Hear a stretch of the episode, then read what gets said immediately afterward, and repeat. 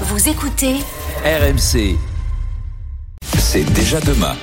Anthony, on continue notre tournée des innovations au service des agriculteurs. Le bon vieux tracteur est en train de se réinventer à la sauce high-tech. C'est presque un train en devenir, euh, c'est presque en train de devenir, pardon, des Tesla des champs. Ah mais c'est ça, c'est des petits bijoux de technologie. C'est un truc de fou. On parle beaucoup des voitures autonomes. Ben, demain, on aura aussi des, tracteurs autonomes pilotés par une intelligence artificielle. Les modèles les plus futuristes n'ont même plus d'habitacle. Il n'y a plus de cabine de pilotage. Et dans le champ, eh ben, ils vont se débrouiller tout seuls pour labourer, semer, récolter sans intervention humaine. Dans la machine, on trouve le même type de technologie que dans les voitures guidage laser, euh, lidar, caméra pour analyser leur environnement. Ils analysent la physionomie de la parcelle, déterminent le parcours optimal, savent exactement quand il faut faire demi-tour et surtout des systèmes informatiques intégrés eh bien, vont déterminer précisément, j'allais dire au centimètre près, Mmh. là où il faut aller mettre du pesticide, de l'azote. Ça, c'est intéressant d'un point de vue écologique et puis économique, puisqu'on utilise moins de pesticides pour les paysans. C'est quand même assez inté- intéressant. Et, puis, l'agriculteur, lui, il peut tout surveiller et contrôler à distance directement depuis l'écran de sa tablette et recevoir des alertes s'il y a un problème.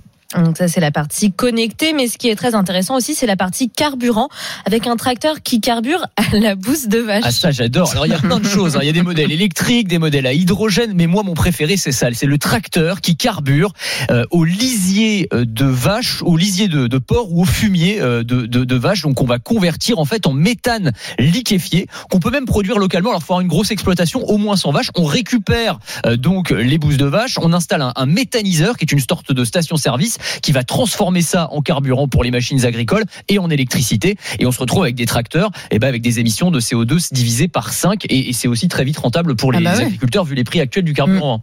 Et alors Mmh, Anthony, on dans les dans les allées du salon, tu as eu un- une innovation coup de cœur. Oui, puisqu'on parlait des vaches. Alors c'est pas seulement parce que c'est une entreprise nantaise qui est basée juste à côté de chez moi, à Nord-sur-Erdre, mais je trouve le principe génial. Ce sont des matelas rafraîchissants pour les vaches, pour aider les troupeaux de vaches à mieux résister aux fortes chaleurs. Alors on peut en rigoler, mais en fait il y a un très très gros enjeu de ce Mhm. côté-là. En fait, c'est des grands matelas en caoutchouc. On fait passer des tuyaux où, où il y a de l'eau froide. Les vaches s'allongent pour se rafraîchir. La beauté du système, c'est qu'en plus au contact de la chaleur corporelle des vaches, cette eau elle se réchauffe, donc on peut se doucher avec l'eau réchauffée par les vaches. Ça c'est pas mal. Et les vaches elles, elles ont plus froid. Et ça Mhm. c'est hyper important. Faut savoir que les vaches elles sont bien entre 4 et 7 degrés. Quand nous on est bien autour de 25 degrés, elles elles ont déjà trop chaud. Et quand on est en Ah oui, canicule, en euh, elles risquent là, carrément de mourir. Hum. Et en fait, il y a un impact sur la production de lait de l'ordre de 15 à 20% quand il fait un peu chaud. Donc tu vois, il y a un enjeu, j'allais dire, national de production de lait. vaches qui peut sur être- des matelas. Mais oui, les vaches sur des Les, matelas. les nouveaux paysages super français. bien en plus, voilà, tout confort, le matelas rafraîchissant.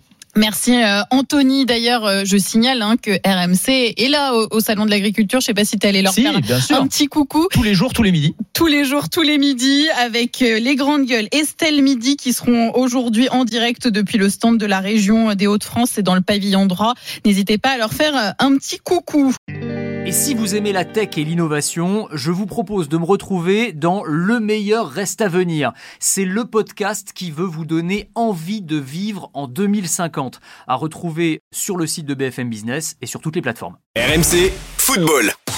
Demain à 15h au stade de la Mosson à Montpellier, c'est la finale de la Coupe de France féminine. Le Paris Saint-Germain affronte le FC Fleury 91 pour un match au sommet. Qui décrochera le titre? Réservez vos places sur billetterie.fff.fr. PSG Fleury.